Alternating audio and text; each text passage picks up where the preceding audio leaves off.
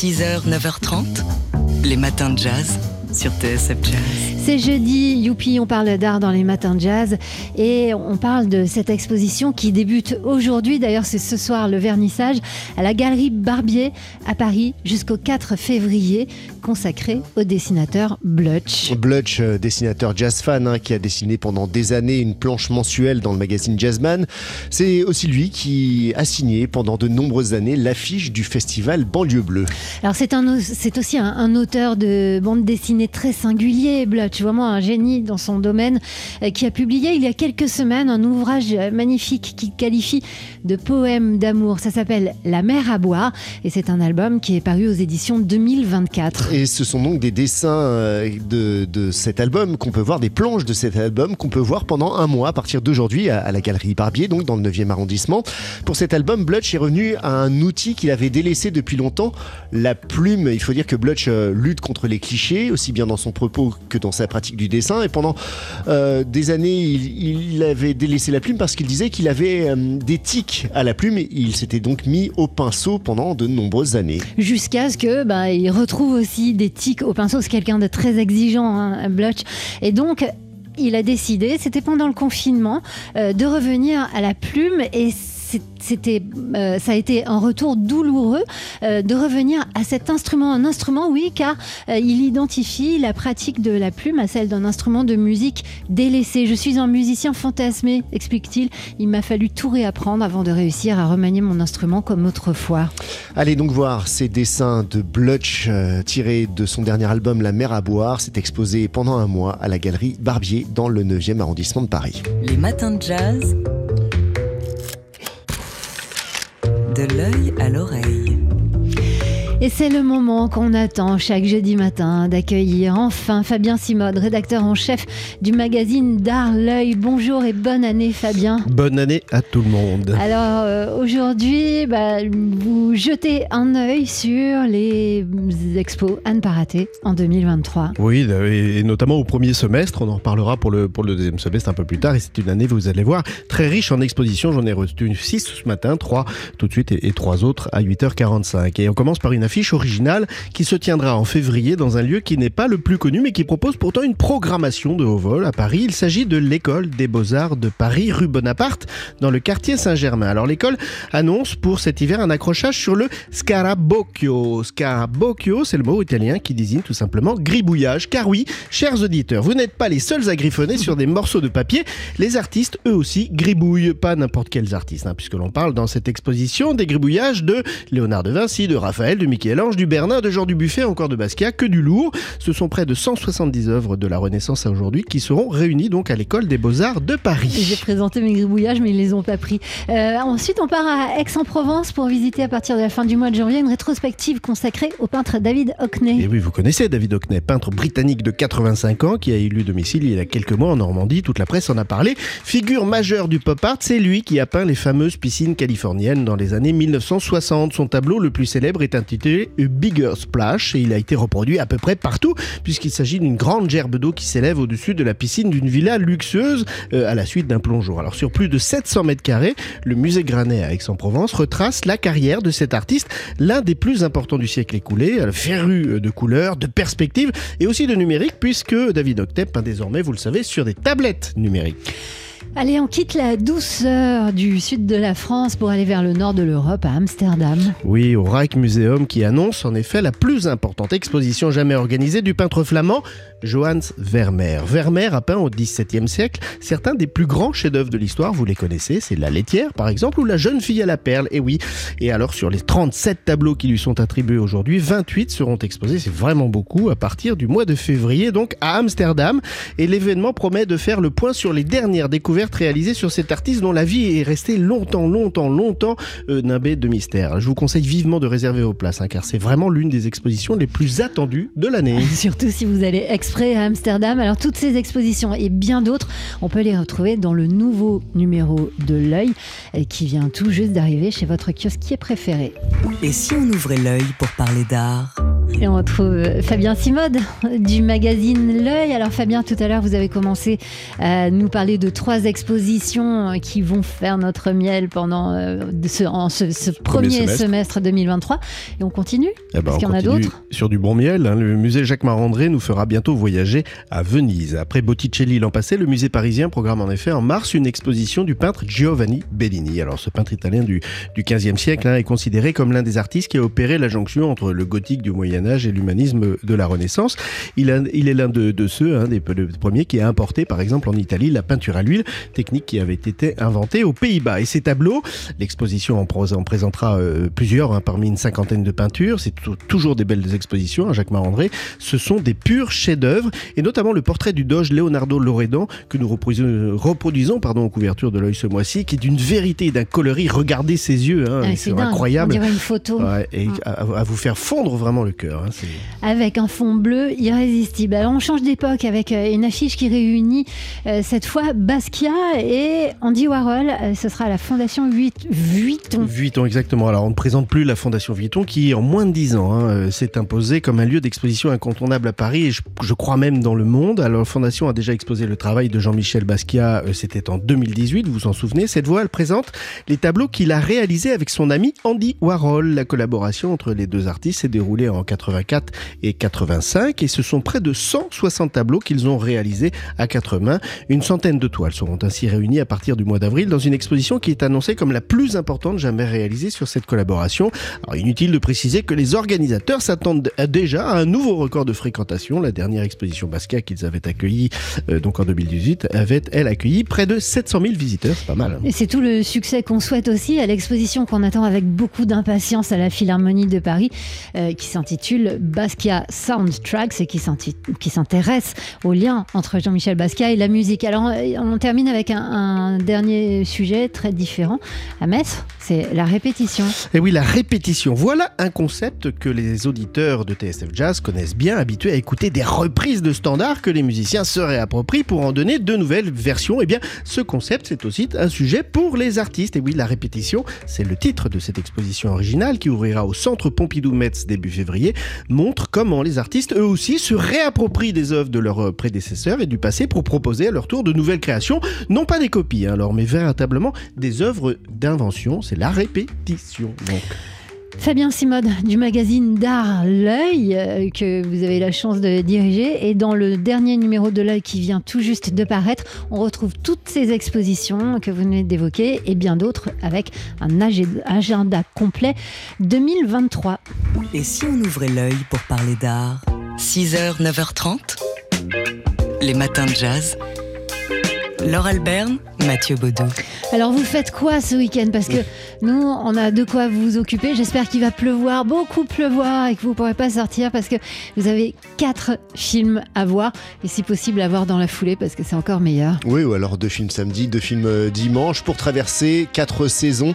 C'est les contes des quatre saisons d'Éric Romer qui sont diffusés en ce moment sur le site d'Arte. C'est le dernier cycle hein, de, de Romer, cycle des années 90. Oui, alors il avait fait un cycle auparavant euh, des contes dits moraux, enfin dits par lui. Euh, ici, il décline euh, toujours pareil, hein, c'est son discours sur le sentiment amoureux et la quête du sentiment amoureux. Il décline ce discours d'un point de vue euh, philosophique à travers quatre histoires différentes, à travers des formules différentes. Euh, une femme euh, cherche un homme, un homme est partagé entre trois femmes. Une femme partagée Une entre femme. trois hommes. Voilà, donc ce, sont des combinaisons différentes et toujours bah, avec cette petite musique qu'on aime tant, euh, des films de- des- de- Romer. Toujours pareil aussi, il faut quelques minutes pour se pour s'accorder à ce ton, quelques minutes pour euh, oublier la, la scansion, le ton des comédiens. On n'est pas, part- pas dans le naturalisme. hein. non, euh, vraiment pas. Euh, il faut accepter ce ton un peu littéraire, un peu artificiel. Et après, mais quel délice, quelle merveille de se plonger donc dans ces contes des quatre saisons. On voulait vous en parler parce que voilà, c'est vraiment un, Bah, et un puis bijou. parce qu'on en garde des, des grands souvenirs. des en- souvenirs émus En ce de qui notre concerne leur, leur vision, lorsqu'ils sont sortis en salle. Donc c'est Contes des quatre saisons, sorti entre 1990 et 1998. J'ai une préférence pour le conte d'été avec Melville Poupeau, mais c'est tout à fait personnel. Je Le crois qu'il est conte partagé. d'automne aussi, oui. Je crois qu'il est partagé par euh, le- mon binôme des matins de jazz. Effectivement, et le conte d'automne avec euh, Marie Rivière est pas mal non plus, franchement.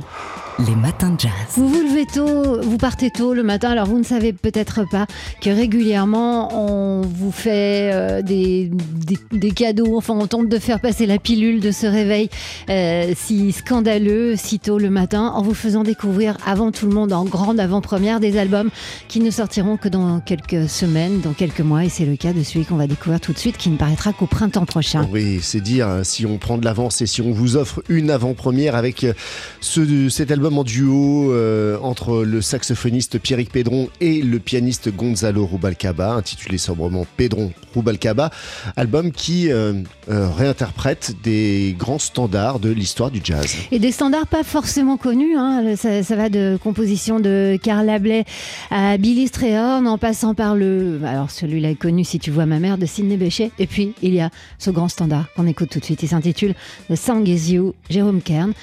C'est Pierrick Pédron et Gonzalo Rubalcaba tout seuls dans leur plus simple appareil.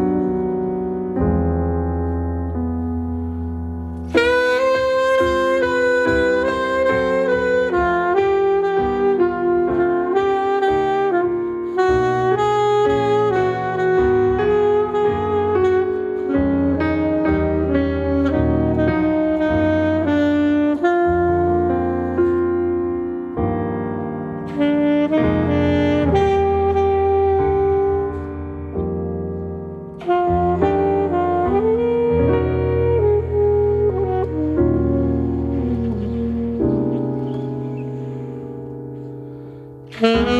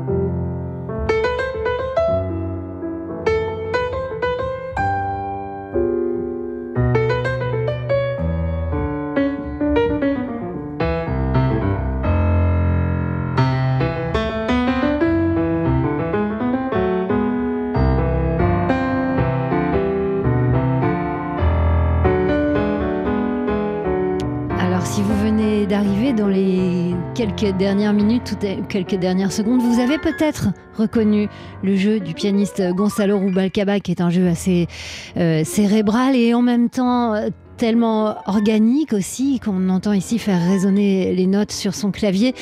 Euh, on entendait aussi les clés du saxophone de Pierrick Pédron auparavant. C'est un album qui a été enregistré à New York, donc il y a quelques mois, tous les deux seuls dans un studio.